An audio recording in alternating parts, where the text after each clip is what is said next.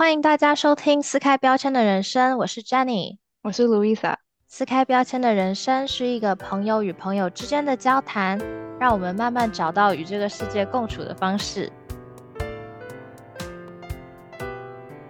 我们之前聊 productivity 那一集的时候啊，我有讲到说我很喜欢跟朋友出去，但是我常常需要很多时间来休息。然后我记得我那次有说到说，哦，因为我那个星期就是有好几团，所以导致我就是光用想的就特别累。然后我现在就是想要 clarify 一下，就是不是说不想跟人家出去玩，或者是觉得怎么样，就是纯粹只是因为作为一个。I 人就是一个比较内向的人呢，我觉得我需要很多时间去休息以及充电。我也是比较内向的人，所以完全能理解。有时候跟朋友出去，有可能两个小时到尾端了，我就有点 想回家。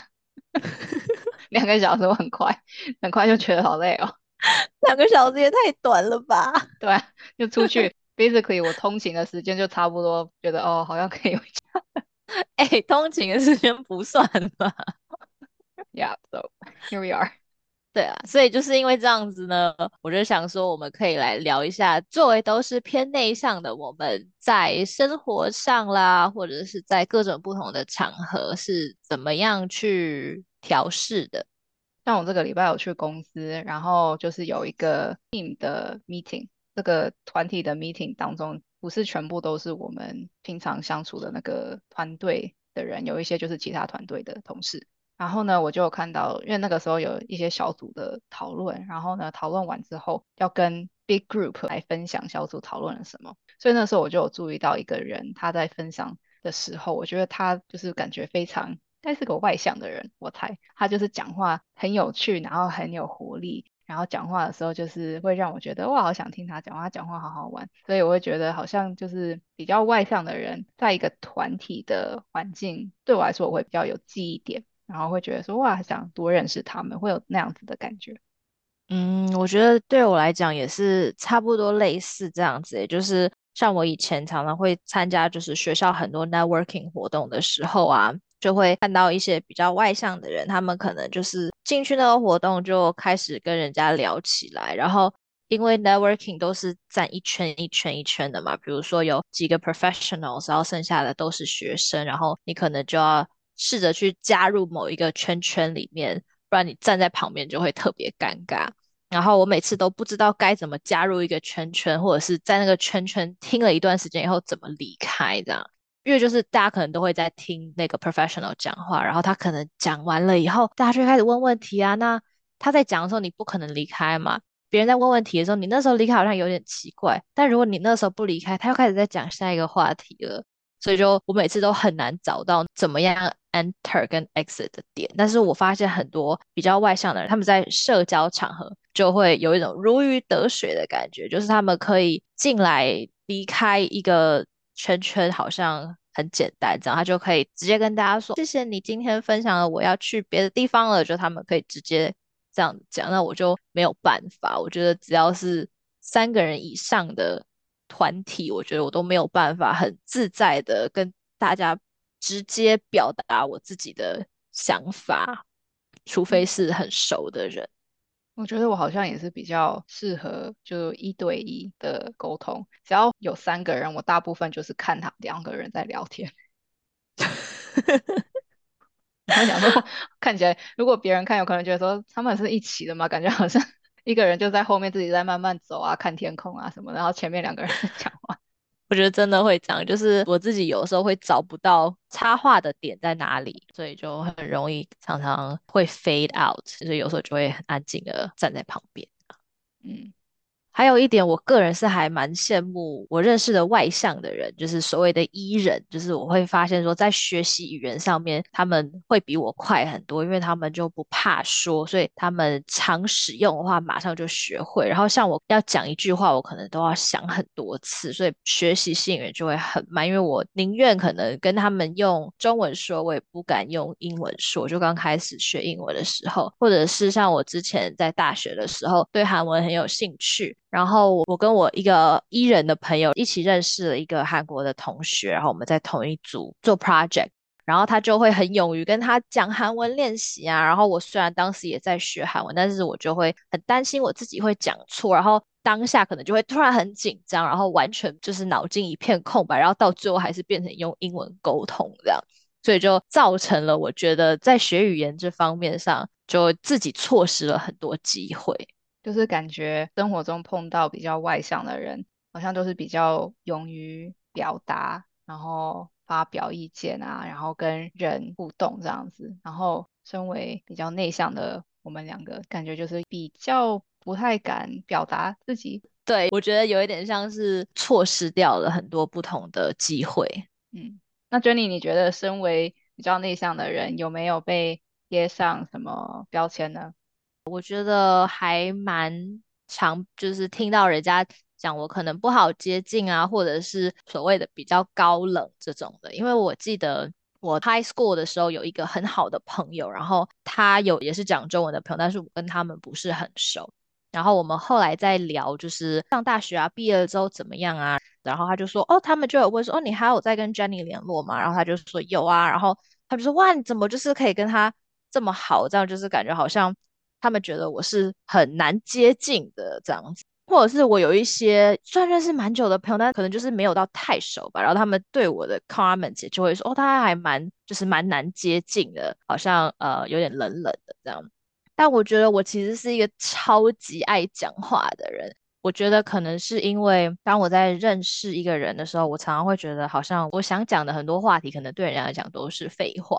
或者是我可能不知道要跟对方聊什么样的话题，所以我可能就会变得很安静。所以后来我可能就会记住了几句，就是所有人都通用的问题啊，比如说刚认识的人可能可以问说：“哦，你在做什么的啦？”然后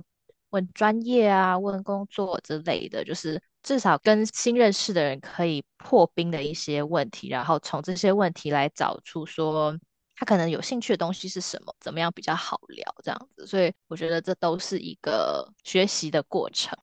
我觉得你很棒诶，你都有同整一些，就是好像有个 question bank，可以认识人的时候就可以把一些问题这样丢出来，至少有话题可以聊。就跟你之前讲说，哦，一周五天在公司要跟同事聊什么？问天气，问周末。然后 complain 工作什么的，然后你现在就是认识新的朋友，你也有一个 question bank 的感觉，我觉得还不错。因为我之前就有碰过，就是公司然后没有聊过天的人，然后两个人要聊，然后我那个时候真的就是已经不知道要讲什么了，这就是我在看天花板啊，然后嗯，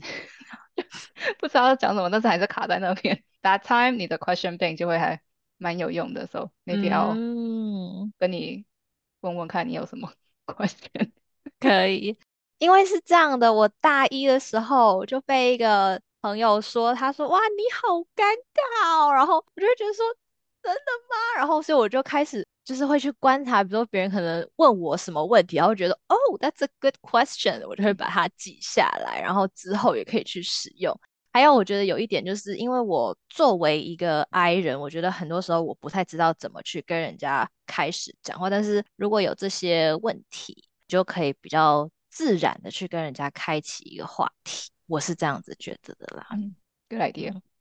然后我还有另外一个，我觉得是在工作上算是有一点吃亏的一个经历，就是我当时在一间服饰店上班，然后做 sales。因为那个在做 sales 的那个地方就是 Richmond Center，所以它是在一个算华人很多的地方，所以很多客户都是说中文。当时我们那个店里面没有太多讲中文的 sales，所以我虽然才刚进去，但是因为中讲中文的客人很多，所以我的业绩一直都是很好。因为我们当时都有记业绩，然后他每一天就会在对讲机里面说：“哦，谁谁谁啊，还差多少钱啊？谁谁谁还差多少钱？”这种的，压力好大哦。就是做 sales 好像都是这样，或者是我当时待那个地方是这样。可能因为我也不太知道怎么跟其他的 sales。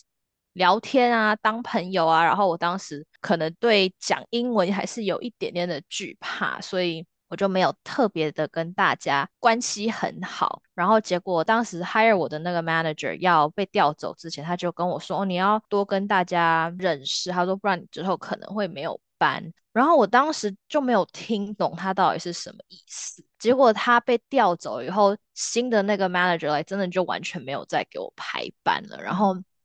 我后来自己想了一下，我就发现说，好像其实工作不只是看你的 performance，他还有看就是如果那个公司会觉得说你跟他们的 values 不太合的话，他可能也不会想要你留在这个公司里。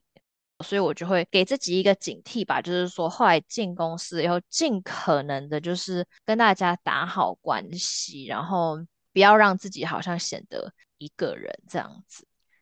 那你刚才说那个 sales 的那份工作，因为那个经历，所以你之后有就是工作上会比较注意跟同事的关系经营这方面的事情。那你实际上是做了什么样的改变呢？我觉得同事上面的就会有点像我们之前聊工作的那一集，就是可能会多跟同事小聊啊，然后打好关系啊，刷个脸，让人家知道哦，我还在这里哦。我觉得这个同时也关系到说，作为一个比较内向的人，一天所需要的社交的能量。我自己会把它想象成有点像是电池的电量的那种感觉，就会开始计划，可能说我一天平均用量要多少，我就会留多少的时间来让自己充电到够用的电量。因为可能以前没有这个观念的时候，就上班如果很累，就不太会想要跟人家聊天，然后这时候人家可能就觉得说，哦，这个人好难接近，然后就会有一种生人勿近的感觉飘在我的头上吧，我也不知道哎，我自己是没有这样觉得啦，但可能别人有这样觉得。那这种平均一天的用量我会怎么抓？就是如果是正常的一个工作日，可能早上起床的时候就有大概百分之。七八十的电量啊，所以你如果想象，如果你今天上班前你的手机只有八十拍要过一天的话，其实还是可以的。所以呢，这时候就可以去上班。然后我上班是这样，就是去公司的话，你一进门就要开始跟大家打招呼，就是你要经过人就要说哦 Good morning，然后 How's your day 之类的，就是你要对，而且是要那种 high tone 的跟人家聊天，然后这样可能就会。减少个五趴，然后坐下来，如果有什么 meeting 啦，可能又会减少个五趴。呃，同事可能约你一起去喝咖啡啊，然后跟同事聊天的过程，可以如果有五六个同事一起去，你可能可以休息一下，喝个咖啡。那这时候可以增加个三趴，虽然可能减了三趴，但又增加了三趴，所以不算掉电量。反正就是一些类似一些小事情，一整天就会大概加加减减这样。如果那天晚上就是没有其他的 plan 的话，那就肯定是够用。那如果有其他的 plan 的话，可能我前一天就要增加我的休息时间来 cover 我今天所需要的这个电量。我觉得你用那个电池的这个比喻来讲，就是还蛮好理解的。工作的时候，我有时候是有时间一个人，就是把一些需要做的事情做完，那样子的工作环境对我来讲是可以休息，然后专注在自己的。事情上面比较不会消耗太多体力，但是有时候因为我们我是做招生相关的工作，所以有时候需要去一些活动摆摊，然后跟很多人交谈，回答他们的问题，然后大部分都是讲类似的事情，因为像这样子的活动都是有可能有五十几摊吧，然后我们就是其中一摊，然后一天有可能五六个小时下来，有可能会总共七八千人这样子。来参加这个活动，然后我们的这个摊位有可能就可以跟两百多个人讲到话，是三位同事，然后跟两百多个人一天下来这样。那对我来说，这其实是超级累的，因为你想人那么多，空间那么大，大家都在啪啪啪都在讲话，分贝要很大，你要就是当一个精力充沛的美眉跟大家 聊天，哇，不是听起来就很累耶，不是我。I'm not a cheerleader，所以呢，就是有时候会有这样子的活动，需要花很多能量去跟大家社交，但是这是工作的一部分。但是我觉得活动的当下有可能是有那个环境，就会让我觉得哇，精力充沛，I can do this。然后有时候有可能回到家过几个小时之后，就开始觉得哦，好累。所以就是有时候如果有像工作上有那样子的活动的话，我就是前一天有可能要睡多一点啊，或者是活动过后的第二天尽量不要安排其他的事情，才有时间去充电。嗯，比如说像你们这种活动不一定都会是礼拜五嘛，那如果他如果是在比如说星期二、星期三这种本来就已经是很累的一天的这种上班日的话，如果隔天你还要上班，你会做什么样的调整？说真的，我们活动大部分不会在礼拜一跟礼拜五，因为就是也是想着大家有可能礼拜五晚上自己有其他活动，所以大部分活动都是有可能二三四这样子。然后第二天还要上班的话，我平常有可能就是第二天安排的自己排的工作就是比较多，可以个人完成的，不太需要跟别人讲话或者讨论，就给自己一些 personal time 这样子来慢慢消化。嗯，我觉得我自己也是说，就是在于这种电量的搭配啊，以及不同种的充电方式，也是做了一番的努力。就是以前常常会很想跟朋友出去玩嘛，尤其是大学刚毕业那阵子。就是还不习惯上班这种一大早就要起床，然后工作八小时这种行程，当时也是很常会就是又想要出去玩啦，然后又要顾上班，所以可能晚上又很晚睡，然后早上一大早起来了以后，晚上又约，然后六日又想要约，所以就会搞得好像永远都一直在出去。我又是一个很需要休息时间的人，所以当时就会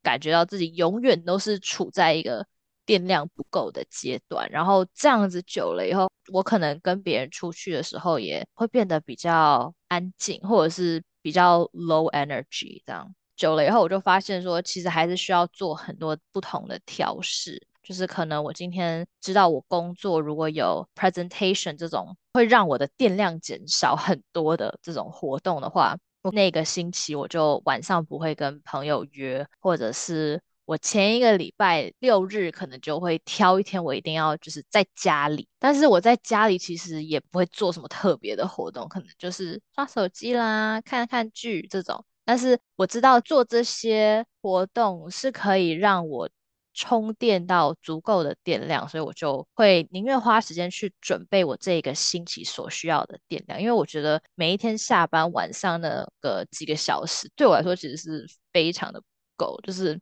我会觉得说休息就是要废一天才叫做休息，就可能可能别人不需要这么多 时间，但是我知道我自己如果在很累的状况下，我是需要这样，所以我现在会主动的去排自己的时间，然后确保说我每一天所需要的电量我可以去达到它，这样子在做每一件事情的时候也能够更专注的去做。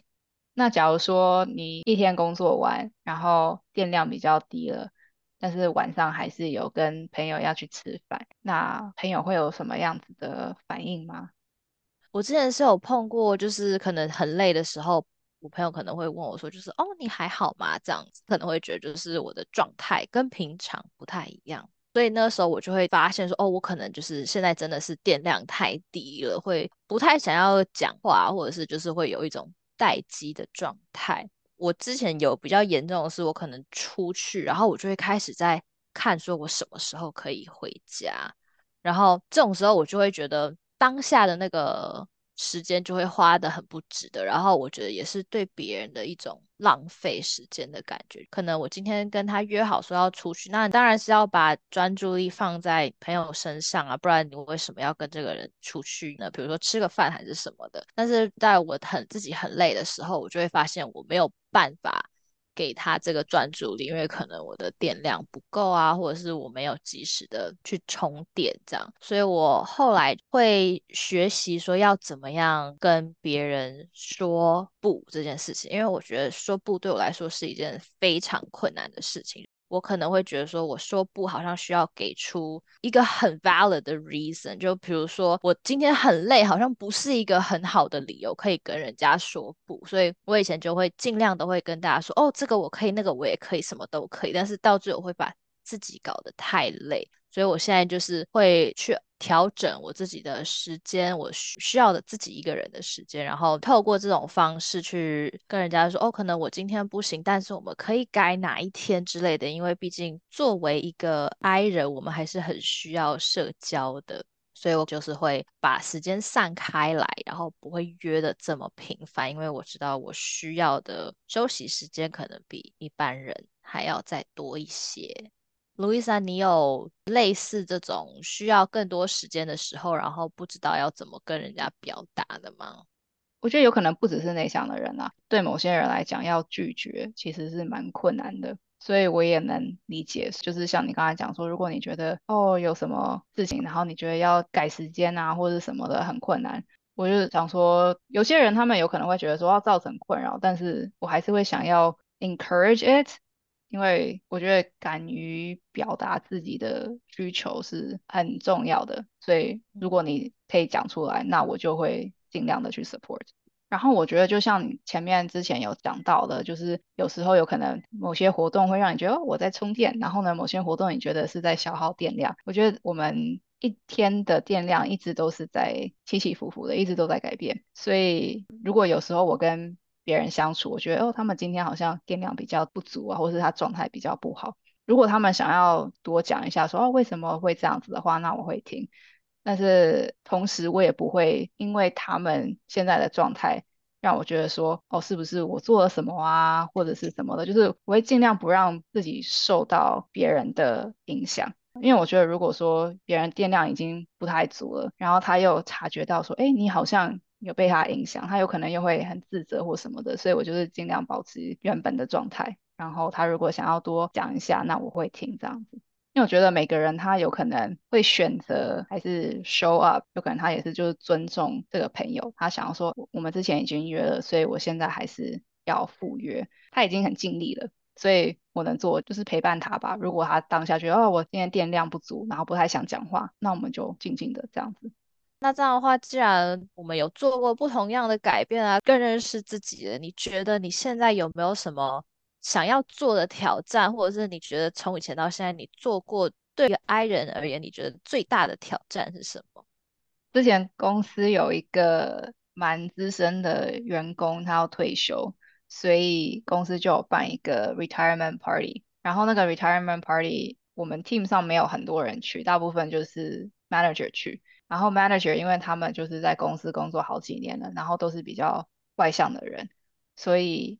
他们去了就认识很多人，很快就是跟大家聊在一起这样。然后我就觉得说，Oh no，没有人要 adopt 我，No extroverts to adopt me。然后我就自己在那边不知道怎怎么办，那 不知道怎么 start a conversation，因为很多人都是跟他们的 team 一起去的，他们就是一团一团了。那还好，至少我现在可以在外面吃东西，所以那个时候想说，OK，慢慢的夹食物。慢慢的吃，但是整个还是看起来很奇怪，因为就是一个人在那边，然后呢，慢慢的在吃东西，然后呢，people watching 就看看这个，看看那个人，看看那个人这样子，就还是整个还是很尴尬。嗯，所以呢，我那个时候好像有查一些文吧，有一个就讲说，你可以想象说，假如说像这样社交能力好了，可以想象自己可以很自然的在一个社交的环境跟大家聊天啊搭话，就想象自己是那样子的状态。然后呢，这样子有可能对于下一次去 networking 的活动就比较不会那么紧张，因为你有那个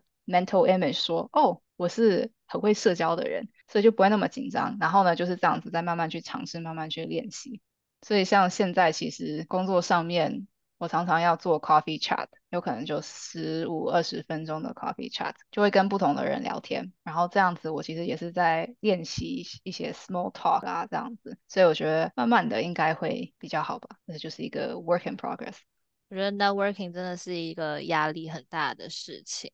我每次要去参加 networking 的时候，我都会跟自己说，没关系，反正最糟糕的就是我今天一个人都没有认识。然后，反正我在去之前，我本来就一个人都没有认识，就是有着这种 mindset，然后再去参加这个活动。所以每当我真的多认识了一个人，就啊，多认识了一个人了，就是变成是一个 bonus 的感觉。That's a that's a good mind mindset。真的吗？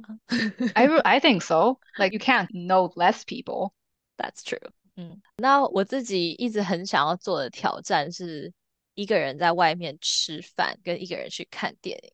然后我觉得这两个不是说我没有做过，但是我做过，比如说是在大学里面自己去吃饭啦。但我觉得那个时候是因为，就是比如说上班的时候一个人去吃饭，那一区就是都是公司，所以里面就很多人都是自己一个人在吃。那在学校也是一样，所以我觉得我会想要尝试是那种，比如说礼拜五晚上那种人特别多的时候，就真的自己一个人。出去吃饭，因为我现在就会觉得好像进去那餐厅，别人都是一桌一桌，可能两个、四个啊，或者是甚至一排，然后自己一个人进去，我就会觉得压力特 别大，所以我宁愿自己待在家里煮泡面，我也不会想要出去吃，所以我觉得这对我来说会是一个挑战。然后我觉得自己看电影也是一样的，就不是那种在飞机上自己看电影那种，因为那种本来就是自己一个人看，也是那种就是可能比较尖峰的时刻，然后自己一个人就是走进电影院里面去看。我觉得那个对我来说目前还是一个挑